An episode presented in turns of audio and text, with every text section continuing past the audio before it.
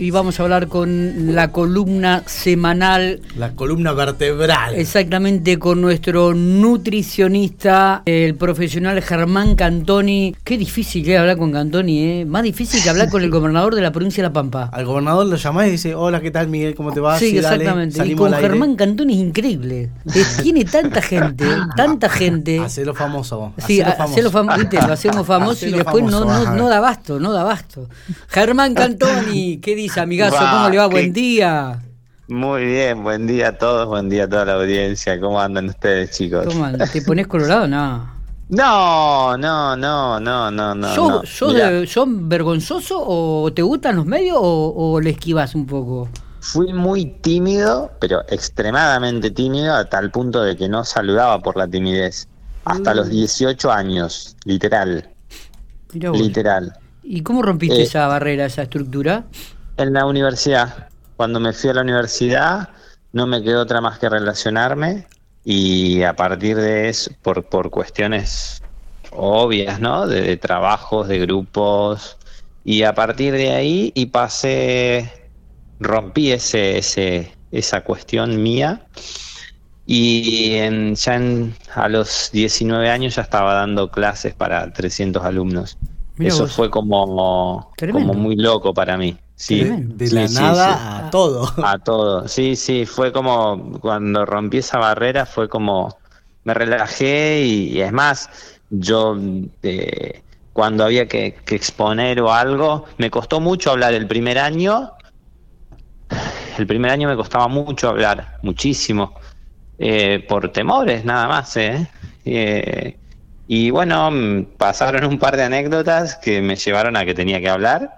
Y bueno, y a resolver situaciones y a partir de ahí, y hoy por hoy no, no, no me, no me disgusta para nada, eh, al contrario, me gusta, sí me, me, me pasa esto a veces que uno anda al mil y, y a veces nada, viste que vos me decís que cuesta comunicarse y es cierto, a veces soy un poco difícil, pero bueno, nada.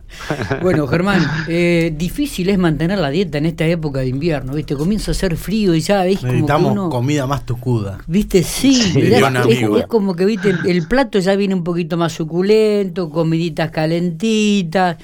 Qué difícil que es mantener, ¿no? ¿Cómo, cómo, cómo trabajas, cómo trabajamos este aspecto? ¿Cómo trabaja la gente este aspecto también en esta época? Mira, eh, es cierto, sí, es muy cierto. Es una transición eh, y sobre todo cuando ya llegamos a junio, junio ya, siempre lo digo, es un mes duro, es un mes difícil y uno busca en, este, en estas etapas, buscas alimentos más saciógenos. Mira, ayer te cuento una anécdota pava, re simple, re sencilla. Ayer yo estaba a entrenar en la casa de mis padres y mm, nada, me puse a, no merendé, me, me, puse a hacer una cosa u otra y no merendé. Cuando llegaron las 7 de la tarde me comía la heladera. Y agarré, empecé a comer una cosa, otra, huevadas, viste, boludeces. Y dije, le digo a mi vieja, me voy a preparar la leche, la leche con cacao me preparé. Y es impresionante cómo te frena el apetito, ¿no? Y llegó la hora de la cena y ya con mucho menos hambre. Entonces le digo a mi vieja, Germán, ¿por qué no, no vas a querer cenar? ¿Vas a comer poco y demás? Y que esto que el otro.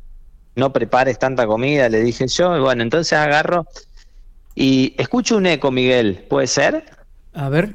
No, no. Escucho un eco. Yo te escucho perfecto. Ahí. Porque me hablo y me, me, escucho dos veces. Ahí está, ahí está, ahí está, ahí está, y mejoró.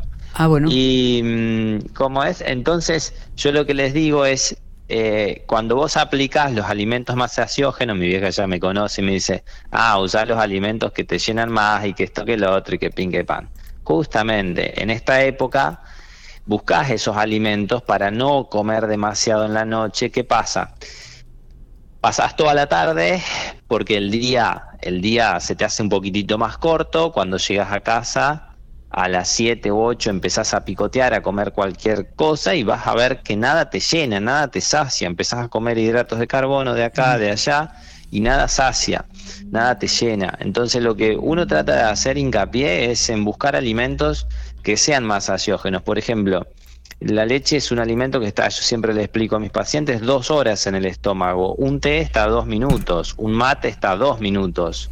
un vaso de yogur está 40 minutos. Entonces, agarrarte de esos alimentos, por ejemplo, una banana está dos horas, una manzana 30, 40 minutos. Fíjate la, fíjense la diferencia que hay, ¿no?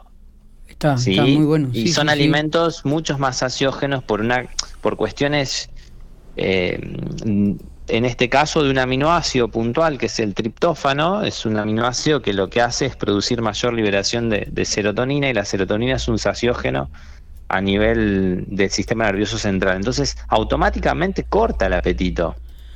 es como un fármaco. O sea que es mejor una chocolatada que por ahí otras cosas. Sí, un vaso de yogur, por ejemplo. Estamos hablando siempre, Matías, cuando uno. Sí, sí, sí. la chocolatada con azúcar para mí. Con azúcar, bueno. ¿Qué pasa? Estamos hablando, porque la, por ahí el público tergiversa la información, estamos hablando a nivel saciógeno. Claro, sí, sí, Si yo te digo que para subir de peso te conviene, te conviene usar el yogur y no tanto la leche, o si usas la leche tiene que ir reforzada con azúcar, son cosas diferentes, porque por ahí la, población en sí agarra un mensaje, ah, entonces esto es mejor que aquello. No, no hay nada que por sí solo tenga un impacto sí masivo en la alimentación. ¿Está? Porque hay veces que, que empoderan a un alimento. Estoy hablando de una conjunción de alimentos, estoy hablando de una organización de comidas, toda esa sistematización lleva a un a un orden saciógeno mucho mayor, ¿me explicó? Está bien, está bien. Es bueno saberlo esto, ¿no? Pero hay, y aquí, oh. claro, que pasa que tiene que gustarte la leche, ¿viste? Hay gente que yo, y hay gente que no le gusta, pero muy digo leche, puede ser café con leche, té con leche, leche con cacao, capuchino. Sí, sí, sí, Y respetar los horarios, ¿no? respetar, y, respetar, los, horarios. porque la, la sistematización de horarios, por ejemplo, cuando vos te acostumbras a comer cada a, comer cada dos o tres horas, el estómago te queda de un tamaño, pero si vos te acostumbras a comer cada 12 horas, el estómago te queda de otro tamaño, es mucho más grande. Entonces cuesta mucho más llenar. Vos una persona que come cada dos o tres horas, hacerle repetir un plato y no va a poder repetir el plato. O una anécdota muy común es, che, fuimos a comer, che, fue media pijotera la comida, ¿eh? ¿Viste? A veces se suele decir. Sí, cuando uno va a lo de Miguel, por ejemplo, a comer, pasa eso. Y sí, porque le hago caso a Cantoni, poco. Claro, poco. Mientras menos pongamos, menos comemos. Sí, pero invítame más seguido, entonces. cada dos horas. Cuando vos te acostumbras a comer cada dos horas, cuando vos querés repetir un plato, no te va a dar, pero no te da la, la capacidad física del estómago, porque tu estómago ya está preparado para recibir comida cada dos o tres horas.